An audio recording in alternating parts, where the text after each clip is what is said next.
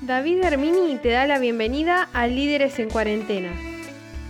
Invitada de hoy, Leilén Ruiz, parte 1. Hola Leilén, ¿cómo estás? Hola David, ¿cómo estás? Buenas noches. Buenas noches, qué gusto tenerte acá en esta charla. Igualmente, lo mismo digo, muchísimas gracias por la invitación. Sos, la primera mujer que, tenemos, es un, privilegio tenerte a vos como la, primera que rompe el hielo. Muy bien, bueno, qué honor, espectacular, me alegra mucho. Bueno, estuve averiguando un poco, obviamente, antes de, que tengamos esta charla, eh, acerca de qué es lo que hacías y, bueno, investigando un poco por YouTube, hay muchos videos tuyos también, eh, Ah, explicando sí, recetas y todo, muy bueno. Sí, sí, hay algunos en- también en la en, en YouTube de L y L Futura, que es una empresa para, para la que hago algunos trabajos a veces con los chicos que son divinos y, y bueno, hacemos también así algunas recetas y demás. Y bueno, este año quedaron muchas cosas pendientes, pero ya, ya habrá tiempo de retomarlas. Seguramente, eso espero. Seguramente, bueno. Así que, eh, mira, lo que, lo que nos convoca hoy es básicamente eh, charlar sobre emprendimiento. Y me encanta que eh, en, tu, en uno de tus perfiles dice que sos una apasionada por emprender. Y eso Sí, está es. genial.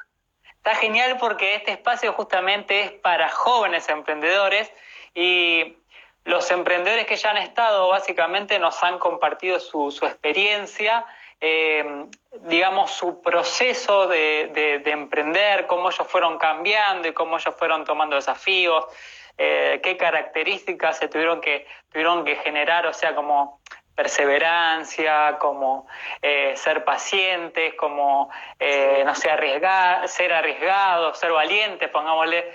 Pero justo hoy también estamos dándole un poco un enfoque mucho más tendiente a lo práctico de, de emprender. De todas maneras, te comento que las primeras preguntas que vamos a tener o vamos a charlar un poquito son eh, acerca de, de vos como emprendedor, acerca de, de lo que has hecho y cómo ha sido tu transitar, tu, tu proceso como emprendedora. Y para los que por ahí no, no te conocen, eh, Leilén eh, es una, una emprendedora gastronómica, ella es licenciada en nutrición, tiene también títulos en, en todo lo que es alta cocina, bueno, tiene un montón de, de, de preparación en relación a, a todo lo que es lo gastronómico y a su vez da curso, bueno, a ver, haces un montón de cosas, es difícil encasillarte la verdad, ¿eh? Es muy difícil. Es medio Eh, amplio el- Sí, sí, es muy amplio. La verdad que traté de decir, bueno, cómodo para explicarlo así en, en- en pocas palabras. Y algo que te destaca en este tiempo es eh, que estás dando talleres, por ejemplo, un, taller que está dando Leilén eh, es en relación a, entender el tema de costos, el tema de, de cómo eh, organizarse administrativamente para llevar a cabo, para llevar adelante un emprendimiento. Así que bien, bien completa. Yo creo que vamos a sacar unas cosas recontra copadas en esta charla y tengo unas expectativas altas. Así que empezamos. Dale. Bueno, buenísimo. Ya, pones la vara media alta, ya me, me dejas ahí entre la espada y la otra. no, no, va a estar buena, va a estar buena. Que dijo que me había visto en un evento de L y L Futura, así que me decía que lo había animado a, a emprender, a ver si lo puedo volver a ver. Sí, ahí lo vi. Bueno, genial, buenísimo. Me alegra mucho que haya sido así entonces. Espectacular. Y vas a seguramente con esta charla vas a animar a muchas personas también a que a que puedan jugársela y, y emprender. La y es importante a veces escuchar a otros Sí. que, que, han, que la han pasado, a veces es lo que necesitamos como empujón. Total, total. En esta charla, eh, a ver, yo te introdujo un poquito y acá tomás la batuta vos. eh, Acá salgo Bueno, algunas bueno. preguntitas que yo te voy a ir haciendo, pero la idea es que tenés tanto para transmitir que está bueno que, que, que puedas sentirte libre, que hables con, con total libertad, que, que de verdad que seguro que va a ser muy, muy alentador para nosotros. Yo incluso me traje para anotar también porque estoy seguro que voy a sacar algunas ideas copadas de esta charla. Así que la primera pregunta que te quiero hacer hoy, Leilén, es A ver. ¿Cómo fueron tus comienzos? Bien sencillo, pero que nos puedas explicar cómo fueron tus comienzos en el proceso emprendedor o qué te despertó esa chispa de emprender. Bien, bueno, yo estaba estudiando la licenciatura en nutrición en UCEL, acá en Rosario. Estaba en tercer año y no me voy a olvidar nunca de un comentario que hizo un profesor en una de las clases y dijo, si piensan que van a poder vivir de tal y tal tarea, que era una, una de las tareas dentro de la rama de la nutrición, están muy equivocadas fue así de crudo con nosotras. y bueno, imagínate, mitad de la carrera, que un profesor con toda una trayectoria y una impronta espectacular te diga eso, fue como chocante. Y bueno, ahí decidí eh, buscar algo como para ligar con la, con la nutrición a futuro, eh, pero salir de, lo, de la tarea normal o común de cualquier nutricionista, por lo menos para lo que yo pensaba en ese momento, que era sentarme, hacer una dieta y punto. Entonces ahí decidí empezar a estudiar gastronomía, se lo planteé a mis papás, fue todo un tema porque ambas carreras eran privadas, eh, entonces bueno, había todo un tema económico que, también conlleva, digamos, a, tomar un compromiso especial con el estudio y demás, eh, pero bueno, me dieron la oportunidad, me ayudaron y ahí fue comencé con las dos a la par, o sea, seguía con nutrición y a la vez hacía gastronomía. Eh, me gustó muchísimo el comienzo en el instituto, de ahí me empecé a relacionar un montón con los profes del instituto, como ya tenía algunas materias homologadas de la teoría, en el instituto me pusieron a dar clases, bueno, y fui ahí como tomando carrera dentro del Instituto de Gastronomía eh, y tenía que hacer un esfuerzo enorme por poder continuar con todas las pilas en el estudio de nutrición, no porque no me gustara, sino porque práctico estaba más embalado en lo otro. Pero, pero bueno, eh, ahí me, tuve que equilibrar, pero pude con las dos. Y bueno, eh, después, eh, yo siempre digo, por ahí la gente te pregunta, viste, ahí, pero estudiaste nutrición y no hiciste, o sea, y no, no te desarrollás como tal y demás. No me arrepiento de nada, porque creo que haber estudiado nutrición fue en cierta manera lo que me condujo hasta acá. O sea, yo no, no dudo de eso para nada. Y siempre fue como el detonante, digamos, también, porque fue el detonante fue el detonante, porque a lo mejor si nunca me hubiesen dicho lo que me dijo ese profesor, no sé, digo, eh, a lo mejor no se me cruzaba por la cabeza estudiar gastronomía, aunque siempre me gustó mucho la cocina, pero la cocina de casa, ¿viste? Es otra cosa. Eh, y bueno, eh, así que no me arrepiento en absoluto de haber hecho una carrera, todo lo contrario, de hecho me sigo capacitando cuando, cuando puedo, me capacito en el rubro de la nutrición, trato de estar actualizada, porque me gusta, o sea, yo eso lo elegí porque me gustaba, así que no, Simplemente hoy en día me dedico más a otra cosa por las puertas que se fueron abriendo en el camino y porque no puedo hacer todo. Pero claro. encanta, o sea, no, no me arrepiento en absoluto de nada. Así que eso Igual, Está bueno, está bueno. Igual digo, eh, el hecho de que vos seas licenciada en nutrición te da un plus, que quizá una persona que solamente hizo alta cocina o estudió gastronomía eh, no lo tiene. Vos tenés ese plus de licenciada en, nutrición que está muy bueno. Está, muy, bueno. Lo he podido utilizar eh, en, muchas, eh, en muchas etapas, digamos, del emprendimiento, cuando me he inclinado por la pastelería saludable o por los asesoramientos en cocina saludable. todo eso, bueno, obviamente me dio un respaldo, por eso te digo, del cual no me arrepiento para nada, todo lo contrario, me alegra haber podido finalizarlo y haberme jugado también por, por esa carrera. Genial, genial. Y ahora ya nos vamos metiendo en eh, justamente tus inicios como emprendedora, ¿sí? Una pregunta que, que, digamos, puso, pusieron las personas, ¿no? Cuando yo puse el post acerca de qué preguntas quisieran hacerte, una que surgió fue, ¿qué tuviste que sacrificar o qué sacrificios tuviste que hacer para, eh, para animarte a emprender, ¿no? Bien, eh, es una pregunta estupenda. Eh, en principio lo que tuve que sacrificar fue el tiempo. Eh, el tiempo a lo mejor en función de mis gustos o de las cosas de, que, me, que me gustaban hacer o del ocio. ¿Por qué? Porque yo estudiaba, entonces cuando me quise poner a hacer cosas, en ese momento apenas inicié para vender o para obtener eh, mis propios pesos, como se decía en el momento, eh, bueno, o sea, yo estudiar tenía que estudiar, entonces después el tiempo que tenía que sacrificar para poder hacer eso era el tiempo de ocio, el tiempo de relax o el tiempo de estar con amigos, etcétera. Entonces era llegar de estudiar, eh, terminar de estudiar, llegar de la facu y todo lo demás, y bueno, si había ratos libres era ponerme con eso, con, todo lo que era la, producción de, esas pequeñas cosas que hacía en ese momento. Claro, vos empezaste, digamos, con, algo a... Ah, perdón. No, no, o sea, sacrificar, sacrificar a lo mejor lo que, no sé, me sobraba un poco de plata de lo que me daban mis papás y demás, y bueno, era ahorrar eso en lugar de gastármelo algo para mí, y bueno, pensar en, en, el emprendimiento que en ese momento era muy chiquitito y, no, no pensaba, digamos, en que a lo mejor eh, iba a llegar a más, pero así todo, digamos, lo que tenía lo guardaba. Por eso está un poquito conectada esta pregunta, pero, pero bueno, quizás sirve para, para profundizar. Eh, ¿Qué cambios tuviste que hacer en tu vida para, para llevar adelante tu, tu proyecto? Bien, eh, sí, cambios muchos, sobre todo, eh, y los cambios los sigo haciendo permanentemente porque creo que los cambios también van en función de las etapas que vamos viviendo en la vida. Eh, en su momento eh, yo estaba acostumbrada a facultad, llegar, estudiar, rendir.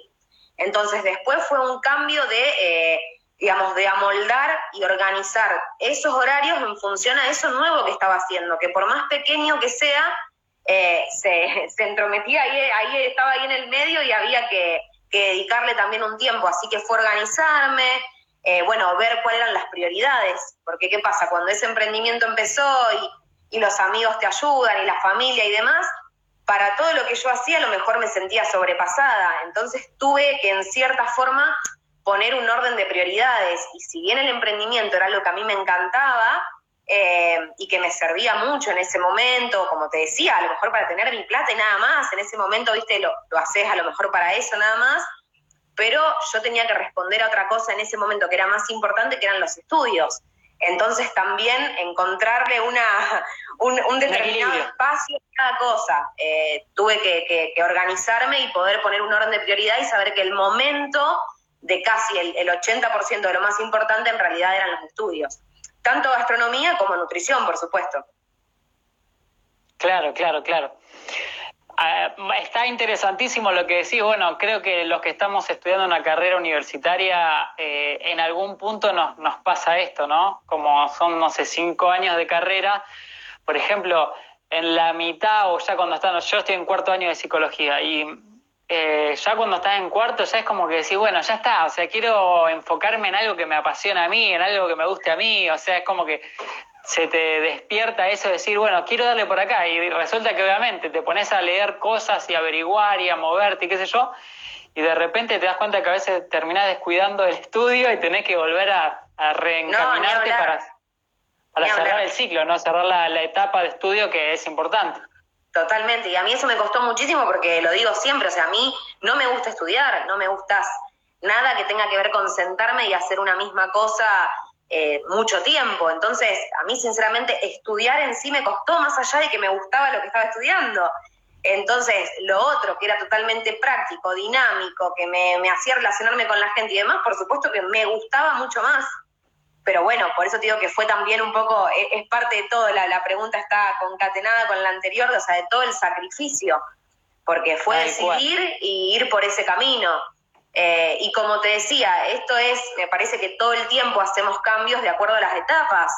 Eh, aunque ya estaba recibida, después, no sé, tenía un nene chiquitito y por ahí así todo todavía me daba el cuerpo a lo mejor para trabajar hasta las 5 de la mañana y ahora no me pasa. Entonces me parece como que permanente, permanentemente uno eh, termina haciendo cambios en función a la etapa como diferentes etapas también, ¿no? Sí, y uno tiene que estar dispuesto a hacer cambios. Me parece que esa es una, una de las características del emprendedor, que tiene que ser flexible a lo que va sucediendo, pero determinante. Decir, bueno, listo, ahora me pasa esto, ahora de repente, no sé, vivo en mi casa, me, mantengo yo, etcétera. Bueno, tengo que cambiar tales cosas, que mejor que hasta ayer eran diferentes.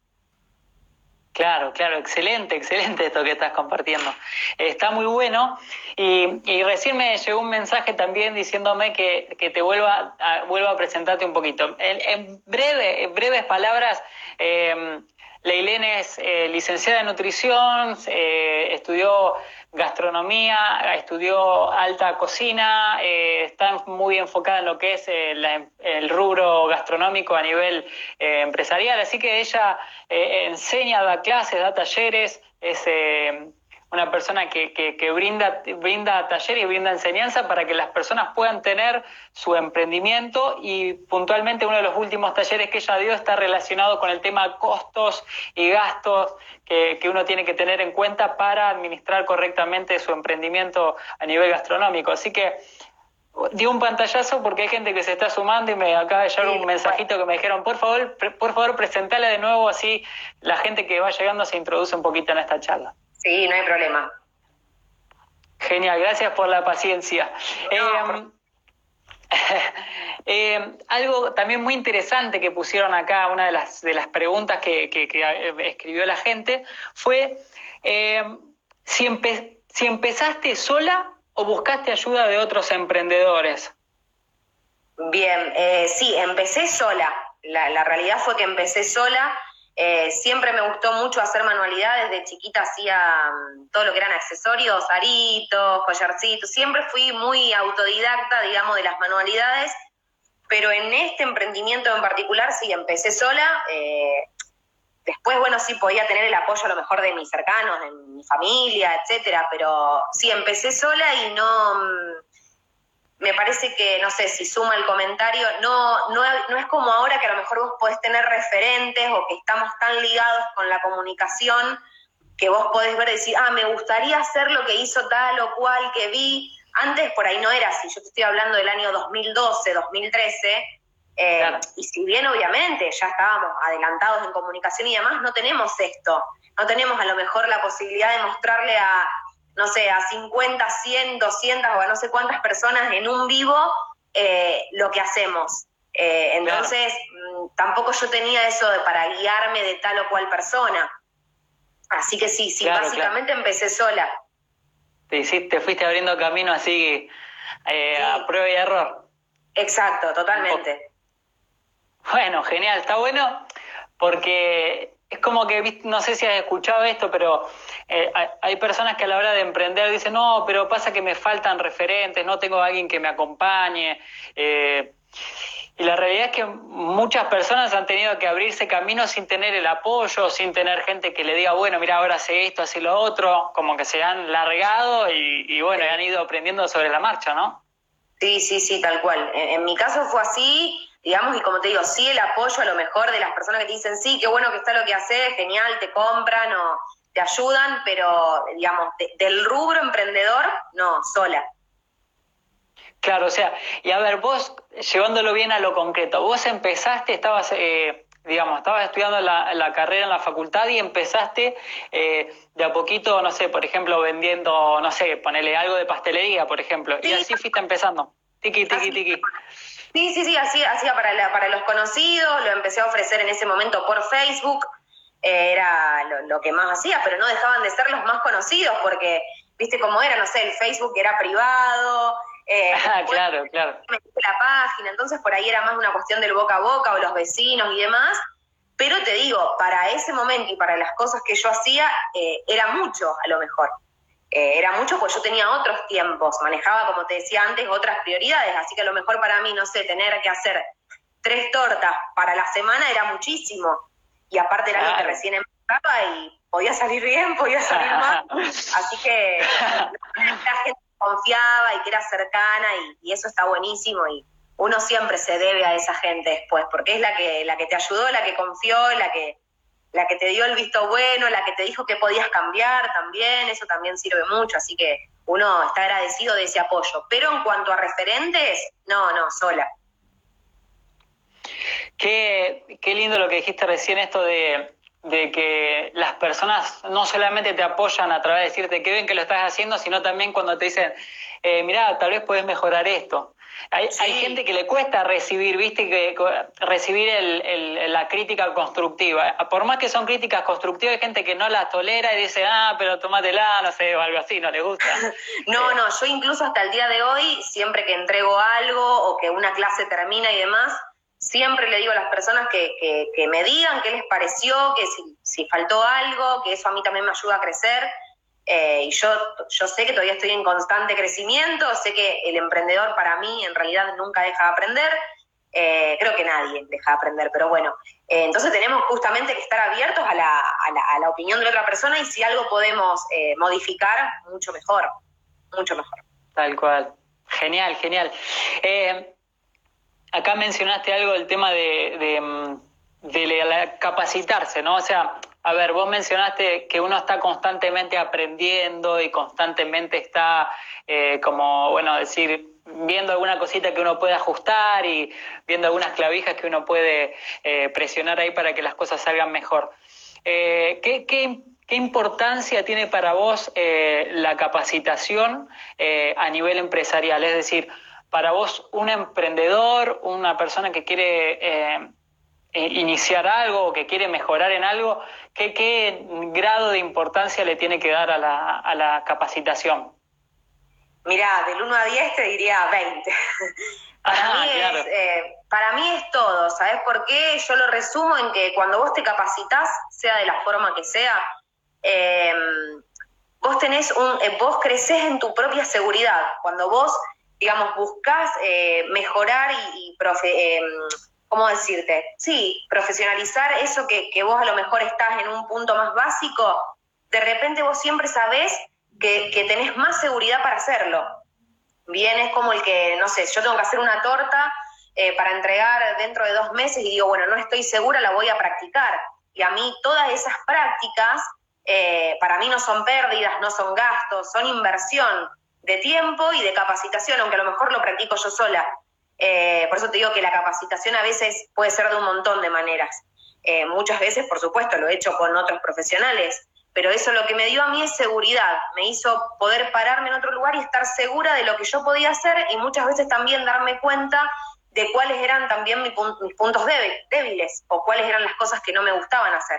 En determinados cursos me he encontrado diciendo, no, esto no es para mí, realmente no, no es lo que me gusta o no, o no me sale y necesito más capacitación eh, o no es en lo que me gustaría desarrollarme. Me ha pasado también de capacitarme y darme cuenta de que no era lo mío. Entonces creo que capacitarte siempre te pone en un escalón eh, mayor en cuanto a la seguridad en vos mismo. Me parece, por lo menos con lo que me pasó a mí, es así. Sí, sí, seguramente. Eh, seguramente es así. Yo opino igual que vos. a esto que vos mencionás, el tema de, de perfeccionarse, ¿no? ¿Vos qué crees que uno tiene que, hacer en cuanto al hecho de emprender? ¿Uno tiene que tratar de mejorar esas cosas que están débiles o, potenciar un poco esas cosas que no están bien? ¿O enfocarse en esas cosas que estás haciendo bien para hacerlas mejor? Eh, es decir, como eh, acentuar el rasgo, eh, digamos, que, es lo tuyo. ¿Qué, ¿Cuál es para vos tu, tu, tu visión o tu panorama en cuanto a eso, tu perspectiva? Me encanta esa pregunta primero porque mencionas una palabra que me encanta eh, decirla y, utilizarla siempre, enfocarse, el enfoque. Para mí poder enfocarse en algo es fundamental. Eh, y creo que si bien ambas cosas son válidas, de las que mencionaste, eh, prefiero empezar por apuntarle a lo que, digamos, en lo que mejor me sé desarrollar, ir con todo ahí. Y si después me quedan recursos, me queda tiempo o lo que fuere para poder ver si aquellas cosas en las que estoy media floja las puedo mejorar, mejor, por supuesto, porque voy a hacer un combo más completo. Pero en primer lugar, y más cuando uno tiene que ordenarse, como decíamos antes, en prioridades, prefiero enfocarme eh, en lo que sé, vamos a llamarle así, en lo que sé que soy buena, en primera instancia, para utilizar todo eso a mi favor y después sí, por supuesto, ir y ver si, si aquellas cosas en las que estoy floja eh, las puedo mejorar. Las puedo mejorar o a lo mejor es porque no son para mí. Me ha pasado dentro de la repostería, que es por ahí lo que más me gusta hacer. Eh, lo digo siempre, no sé, a lo mejor no sé si sabes del tema, pero eh, por ejemplo, a mí me encanta decorar una torta y no me gusta hacer las tortas que son talladas, que, que se van como tallando en una misma torta. Hice cursos para ver si me salía, si esto y lo otro, y aunque me hayan salido, no considero que no es lo que me gusta dentro de la repostería. Entonces me parece que a veces capacitarse también te abre la cabeza a vos mismo, decir, no, pará, mi límite es este, eh, hasta acá llego y no, eso no me gusta, no me interesa o no me sale, no es para mí. Me parece que uno también tiene que poder ser sincero con uno mismo y decir, bueno, eh, esto no, esto lo, dejo para otros. No, no, no Está bueno. Está bueno, está bueno, está, está buenísimo y eh, creo que es muy, muy criterioso el hecho de, decir, bueno, lo que yo tengo lo voy a potenciar al máximo, porque eso justamente es lo que al final nos destaca, ¿no? Eh, es decir, la gente que, por ejemplo, recurre a vos por, por algunas cuestiones, lo hace por esas cosas que vos haces bien, no porque haces algunas cosas eh, al mismo nivel que el resto. Te buscan por lo que te destacás. Ni hablar. y eso también, si se quiere, para mí va un poco, eh, como te decía, concatenado también a la etapa de la vida en la que estás. A mí me encanta decorar tortas y si fuera por mí a lo mejor lo haría todos los días de la semana eh, y, no haría otras cosas. Pero la realidad es que decorar tortas, por lo menos eh, se lo puedes preguntar a cualquier repostero, lleva muchísimo tiempo y a lo mejor es tiempo del cual en este momento yo no dispongo eh, o no, no lo puedo llevar a cabo a lo mejor por el resto de la dinámica de mi vida. Eh, y entonces digo, bueno, eh, algo que sí puedo hacer a lo mejor es dar clases y me encanta. Entonces, bueno, tengo que encontrar un equilibrio entre lo que me gusta, entre lo que puedo, entre lo que me sale bien, entre lo que puedo ofrecer y lo puedo ofrecer bien. uno tiene, por eso te digo, para mí, siempre digo que es desde mi punto de vista, que poder tener esa flexibilidad porque el emprendedor maneja sus propios horarios, su propio todo. Entonces, eh, me parece que hay que hacer como una evaluación más global. Influye mucho la pasión que tengas, pero también tenés que ser consciente del ritmo de vida que tenés y bueno, poder hacer todo un combo. Eh, y hacer obviamente lo que te gusta, pero si lo querés hacer bien tenés que ser ordenado. es como eh, Sí, entiendo, estás relacionado, me parece, con lo, lo que vos estás diciendo, si lo entendí bien eh, está muy relacionado con la productividad, ¿no? Tenés que tratar de, con tu tiempo, ser lo más productiva posible, que también te sea lo más redituable. Es decir, si vos tenés menos tiempo, sabés que hay cuestiones que te, que te son quizás más redituables o que, o que a ver, que, que lográs mejores resultados y te vas a abocar a eso, creo yo, no sé. hablar. Ni hablar porque el emprendimiento, o sea, al margen de que esté em, desencadenado por una pasión, no deja de ser tu medio de vida en este, en este caso. O sea, uno, la mayoría de las veces que emprende algo, lo emprendes porque te gusta, pero lo emprendes para, o sea, como si fuera un otro tipo de trabajo. Entonces también tenés que evaluar, como vos decías, esta productividad y optimizar todos los recursos que tenés. Decir, bueno, a ver, ¿qué tengo? ¿Cuáles son mis recursos? Los tengo que optimizar y bueno, hacer un equilibrio, por eso te decía, entre lo que te gusta y lo que podés y lo que te conviene hacer. Tal cual. Bueno, mira, eh, yo por eso todo lo que vos vas diciendo yo lo voy agarrando y te lo voy devolviendo con, preguntas de otra forma, ¿no? Para hacerlo dinámico. Pero creo que está muy bueno también esto que estás eh, compartiendo, porque muchas veces se habla respecto a cómo hacer de tu pasión un emprendimiento o cómo hacer de eso que te encanta eh, un, un, emprendimiento. Y está muy bueno eso, porque en tu caso vos lo estás logrando, estás haciendo de tu pasión un emprendimiento, pero estás encontrando ese equilibrio entre lo que es, eh, ¿cómo te puedo decir? Lo que es cuestiones del corazón o de las emociones o lo que te gusta con, eh, con la cabeza. Con la frialdad. Con la razón. es así, es así totalmente y, siempre que puedo, eh, cuando, no sé si decir asesorar, porque no es algo que, haga en este momento como un trabajo, pero muchas veces trato de ayudar a los que se están por largar y demás, y, les digo esto, o sea, el, vos vas a empezar a emprender porque te gusta, pero te vas a dar cuenta que muchas veces esa pasión que uno tiene por, por lo que hace, en este caso, no sé, en mi caso ponele, por dar clases o por decorar tortas, te lleva a que no sabes cómo manejar el tema eh, económico, el tema frío, el tema contable, el tema cobrar eh, y todas estas cuestiones que se contraponen con la pasión, porque por ahí no tiene nada que ver. O sea, vos no sé, a lo mejor yo haría una torta porque sí, y en este caso la tengo que hacer y fijarme cuánto me sale y cuánto la tengo que cobrar y cuánto tiempo invierto y cuánto vale mi tiempo, y todo eso son cálculos fríos. Entonces, muchas veces no es tan sencillo pero tenemos que saber que lo vamos a tener que hacer, porque si va a ser un trabajo, es así. Y si no le das valor vos mismo, te lo va a dar el otro. Entonces, eh, es por eso te digo, es un trabajo importante el de, el de generar un emprendimiento y se aprende a medida que lo vas andando. Se podría, digamos, eh, equiparar en cuanto a ¿cómo te puedo decir? Como una idea, para tener una idea, eh, para los que no aún no estamos emprendiendo, se podría relacionar, por ejemplo, como cuando estás en la facultad y tenés materias que decís, qué bajón esto, pero bueno, es parte de la carrera, o sea, es como decir, eh, qué bajón esta materia, no me gusta, pero si querés lograr el título tenés que hacer. Lo mismo con el emprendedor, ¿no? Si te gusta esto, tenés pasión, pero tenés que hacer también lo otro para lograr ser un emprendedor, un emprendedor exitoso, ¿no? Es así, es así tal cual es así tal cual, porque si no, aparte después eh, te sucede, y creo que a todos nos, nos sucedió, y bueno, el, que puede evitarlo hay que hacerle un monumento, pero eh, el hecho de que vos decís, quiero, quiero, no sé, vender, por ejemplo, vender una torta y, y se la tengo que cobrar y no sé cómo hacer porque es mi familia y superar todos esos,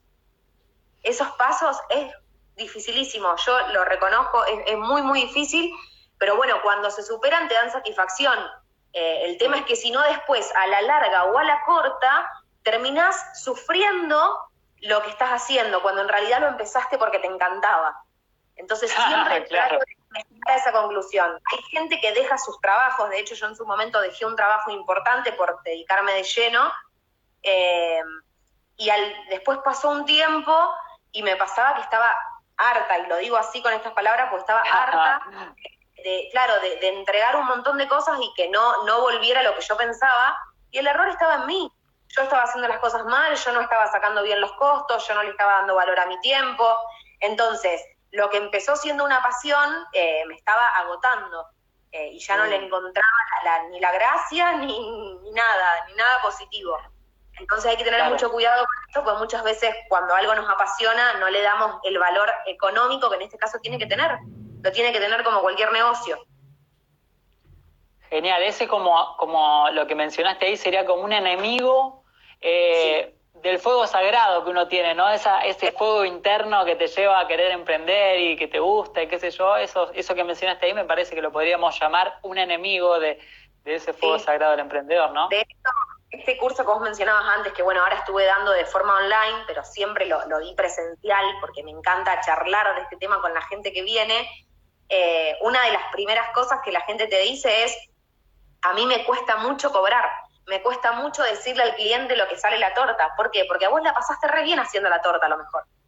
Entonces te cuesta cobrar y decirle al cliente un valor te cuesta un montón, no es, no es que yo compro algo y lo vendo, no es una reventa, esto yo lo hago, le pongo el amor, le, no sé, lo, lo hago, despliego mi arte, y entonces es difícil. Ah, claro. Eh, o sea, lo hago porque me gusta y después me es difícil ponerle un valor, y la mayoría viene por ese lado. Más allá de que a lo mejor no saben cómo es la dinámica de sacar un costo, en realidad lo que no pueden hacer es ser fríos, despegarse un poquito de, de ese motor que es el amor por lo que uno hace y decir, sí, vale tanto ese es uno de los principales enemigos, como vos decís. Está buenísimo, está buenísimo. Me, encanta porque esto es algo bien, bien práctico y bien concreto que, se va a encontrar aquel que quiere emprender. Sí, me da eh, culpa cobrar. Frase es escuchada permanentemente. Me da culpa cobrar, me da vergüenza, me da cosita, así. Claro, bueno, eh, yo lo llevo, por ejemplo, al tema de la, de la carrera que, estoy haciendo. Ya el año que viene, si Dios quiere, ya estamos terminándola o el, o el otro, no sé, veremos. Pero digo, a veces esto, eh, el temor que, que uno tiene, a veces, no sé, por ejemplo, que uno se quiera dedicar a la psicología clínica eh, y te encontrás con que termina la sesión y le tenés que cobrar al paciente y, tenés que generar cierta, cierta, ciertas capacidades para poder después de decir, bueno, es tanto, o sea, como que y no sentirte mal por eso, porque en definitiva es un trabajo, ¿no? Exacto, es así. Y ni hablar cuando pasa con, con los cercanos, con la familia, con los amigos, que a lo mejor sin mala intención esperan o, piensan que es como algo más que haces. Entonces, ah, bueno, y bueno, me la podés hacer y yo... Y, y a veces hay, atrás de eso hay un montón de cosas que el otro no lo sabe, ¿no? Por eso digo, no, no es que sea con mala intención, pero no saben de tu tiempo, no saben de todo lo que vos invertís en ir, comprar las cosas, en tu caso en todo lo que es el tiempo de estudiar, de prepararte. Ah, claro. E-, es difícil a veces que el otro lo vea, por eso no podemos nosotros esperar que el otro esté eh, valorando siempre nuestro trabajo, lo tenemos que valorar nosotros primero. De esa manera nos vamos a poder parar frente a la persona y decir, el precio de la sesión, el precio de la torta, eh, de una manera concreta sin eh, dudar. Está genial porque esto es, totalmente adaptable a cualquier emprendimiento que uno encare. O sea, no es solamente en cuanto a, un tipo de emprendimiento, sino a todos en realidad. Así que, mira ahí, ahí están escribiendo, ¿viste? Me haces ah, un descuento, pues ya están pidiendo.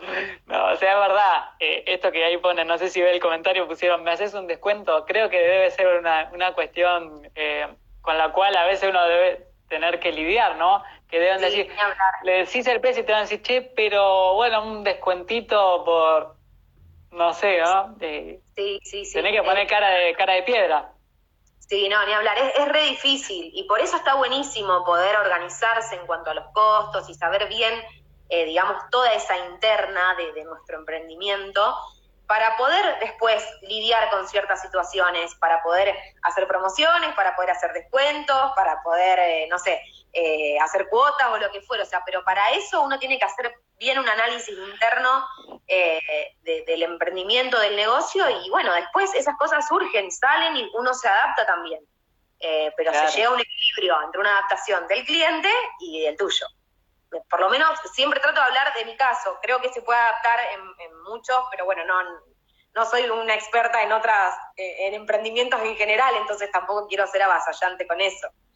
No, igualmente es como, como decíamos recién, esto es totalmente adaptable a, a cualquier emprendimiento, por eso fíjate que acá en, en, esto que estamos llevando adelante, que se llama Líderes en Cuarentena, estamos hablando con distintas distintas personas que por ahí uno está en el rubro textil, otros están en el rubro, hace un tiempito hablamos con uno que está en el rubro también eh, gastronómico, pero tiene una empresa de café en Guatemala, eh, estamos hablando con vos que también estás a full con gastronomía, y así eh, variando, ¿no? Pero hay muchas cosas que se pueden extrapolar a otro tipo de emprendimiento.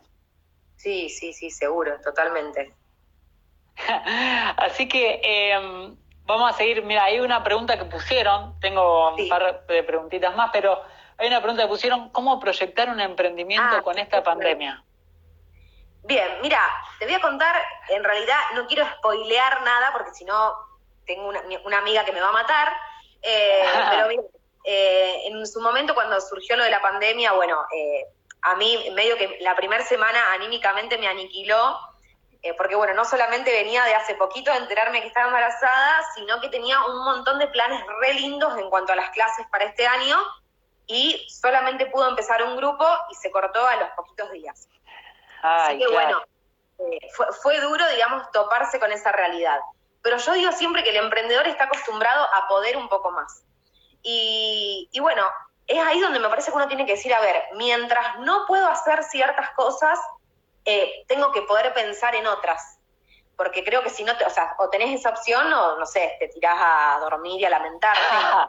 claro, te deprimís y te quedás en la cama. Exacto. Entonces, por lo menos lo, digo desde mi lugar, digo, bueno, a ver qué se puede hacer, qué se puede proyectar, qué es lo que se puede hacer mientras eh, estamos en, este, en esta etapa de quietud. Y, y, bueno, fue así que hablando por audios con una amiga a altas horas de esos días que no te podés dormir, eh, surgieron unas ideas hermosas, eh, que mucho no puedo comentar todavía, pero eh, se vienen cosas muy lindas y, y o sea, yendo a la pregunta que vos me haces, me parece que, que hay que poder aprovechar el tiempo para proyectar, para planificar. siempre es mejor por ahí volar un poco con las ideas y después llevarlo más a lo viable, o por lo menos así me gusta hacerlo a mí, o sea, medio como delirar y después decir, bueno, a ver, dentro de todo ese delirio, ¿qué es lo que puedo efectivizar? Y bueno, así fueron surgiendo cosas hermosas, hicimos, avanzamos un montón durante la cuarentena, eh, lo hicimos sin un peso, o sea que no, no siempre eh, hay que tener plata o, un capital para hacer algo, lo hicimos, o sea, toda la idea la estamos generando con, con nuestro propio trabajo desde lo que podemos hacer en cuarentena, así que me parece que no hay excusas. Eh, ah, es así. Y bueno, a lo mejor vamos más lento que en otro momento, pero en realidad lo decimos siempre con ella, que si estuviéramos a full trabajando en lo que estábamos por hacer, no podríamos estar haciendo esto. Así que es como que constantemente también tratamos de verle el lado positivo y decir, bueno, estamos en este momento, ¿qué es lo que podemos hacer? Y bueno, generamos, aunque sea poco, no importa. Generamos, generamos y todo lo que generamos lo estamos poniendo en ese proyecto. Eh, como te digo, lo empezamos sin nada y en el peor momento. Así que... Ah, claro, claro. Parece que no, hay, que no hay excusas. Por lo menos así lo, así lo veo yo y ella. excelente, excelente. La verdad que estás tirando, eh, tirando oro en polvo acá, ¿eh? Terrible. Eh, algo que, que, también para mí fue buenísimo que acabas de decir es esto de, de que a la hora de proyectar, eh, de, de, proyectar un emprendimiento es como que uno tiene que volar, ¿no? Como que uno tiene que volar y decir, bueno, me encantaría hacer esto. Por más que uno, digamos, eh, no tenga el dinero, que, que vos decís, no, es imposible, ¿cómo hacer esto? No importa. Yo lo, lo escuché de varios emprendedores que dicen esto. Es decir, al principio, o sea, como que flashea, digamos, por decirlo de una forma. Sí, Pensá, tirá, tirá, tirá y después lo bajás a la realidad. Es lo que acabas de decir vos, está genial, está genial. Sí, porque si no, o sea, si siempre te quedás corto con las ideas, a lo mejor después la situación te sobrepasa. En cambio, si vos eh, o sea, delirás, por así decirlo, flasheás, como dijiste vos recién, sabes que después te vas a tener que acomodar a lo que sea viable o no, eh, es como que no, no, no te sorprendes, decís, bueno, listo, mira, eso o quedará para otro momento, o la verdad que no está dentro de mis posibilidades, eh, y lo aceptás. Pero siempre te quedás con una parte que sí, que sí, sí tiene que poder ser. tal cual, tal cual. Tal cual. Y además, qué sé yo, viste cuando uno, tal vez pienso, ¿no? Cuando uno está tirando esa lluvia de, lluvia de ideas o pensando cosas que a veces escapan a, a, a cuestiones que, que uno por las propias limitaciones tal vez no las pueda concretar, pero digo, a veces por si empezamos por las limitaciones, creo yo que es lo que termina frenando las buenas ideas. Sí. Sí, totalmente. Porque ya empezás con un pero, con un no. Tenés que empezar con un sí y tenés que volar y después, pim, como dijiste vos bien, así, pim, Claro. bajalo. Tal cual, después te quedás con lo que es posible, por más que sea poco. Pero si vos ya generaste todas esas ideas, las anotaste, las registraste, lo que sea, en algún momento las vas a poder hacer o te vas a dar cuenta a lo mejor que no eran convenientes, en fin. Pero no es que las cancelás, a lo mejor las postergás, las dejás en stand-by para ver si funciona o no, pero te quedás con la parte viable. Buenísimo, buenísimo. Y por ejemplo, ahora que estamos hablando un poco de cuestiones más así de, eh, de, proyectar, ¿no? Vos eh, solés hacer, por ejemplo, que yo, tipo estudio de mercado o tenés alguna forma que digas, bueno, esto me sirve para ir viendo si esto va a aprender o no va a aprender. Sí, trato, trato siempre de, de, de ver, eh, digamos, si puede funcionar, si no, trato de consultarle a lo mejor a alguien del rubro eh, o a alguien a lo mejor, yo me considero una emprendedora y me gusta por ahí consultar a personas que tienen a lo mejor una mentalidad o, o un, un ritmo de vida empresarial, que es otro, eh, y me gusta, me gusta consultar, a ver a vos qué te parece o qué sería necesario, porque a veces también eh, influyen muchas cosas legales eh, o de las cuales a lo mejor yo no sé, desconozco, etcétera. Y me gusta eh, poder consultar y ver, a ver, qué necesitaría, cómo, eh, cómo influiría esto en este momento, quiénes se adaptarían, y sí, sí.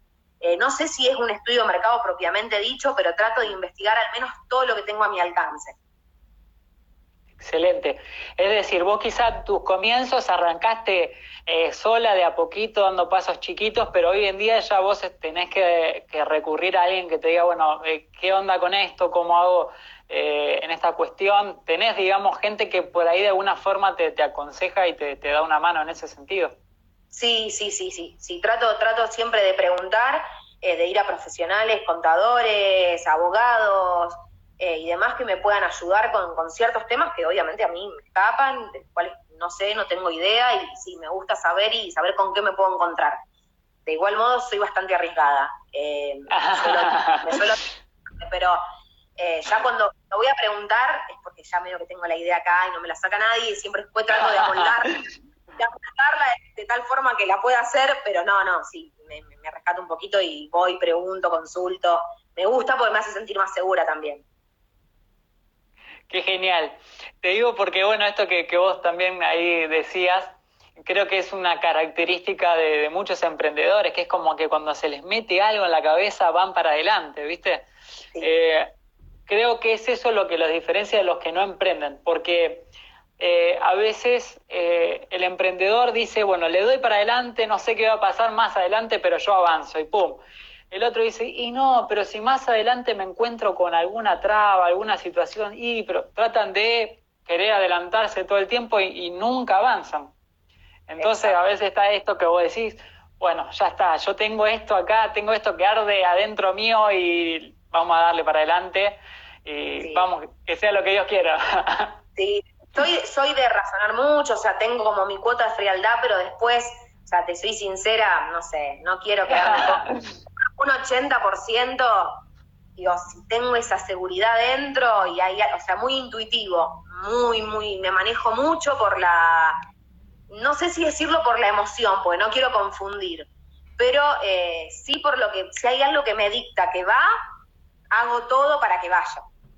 Soy muy arriesgada, me, no sé, me, mando, me mando. O sea, como te digo, trato de analizar todo lo que, lo que tengo a mi alcance. También lo que tengo es que si me equivoco, si algo no sale o no era como yo esperaba, eh, me gusta encontrarme con eso, decir, bueno, no, o sea, yo me animé, no funcionó, listo, pero no me quedo con lo que podría haber pasado. Eso es algo que no, no, no me puedo perdonar. El hecho de que me con lo que podría haber pasado, de no saber, mm, eso me, me mata, no, no, no puedo. Qué bueno. Qué bueno esto de la, de la intuición, ¿no? Que vos mencionabas, porque creo que justamente hay una gran diferencia entre emoción y la intuición, ¿no? Eh, pero qué, qué, qué importante es esto de también jugársela en base a lo que uno, no sé, lo que uno está visualizando, lo que uno está es como, yo pienso ¿no? en la cabeza de un emprendedor que, que, tiene la idea ya acá y dice, no, pero esto va a ser así, va, va a ser una bomba y qué sé yo. Eh, y creo que ahí es como que hay que dejar también un poquito la frialdad de lado y decir, bueno, vamos, vamos a arriesgar. Justo conectando esto que estamos hablando ahora, hay una pregunta que pusieron que dice, ¿cómo dar el primer paso? ¿Es necesario tener ahorros? Me da miedo confundirme al invertir plata. Continúa escuchando esta conversación en la parte 2. Si te gustó esta charla, te invitamos a que puedas escucharlas en vivo los miércoles a las 8 de la noche en el perfil de Instagram david.armini.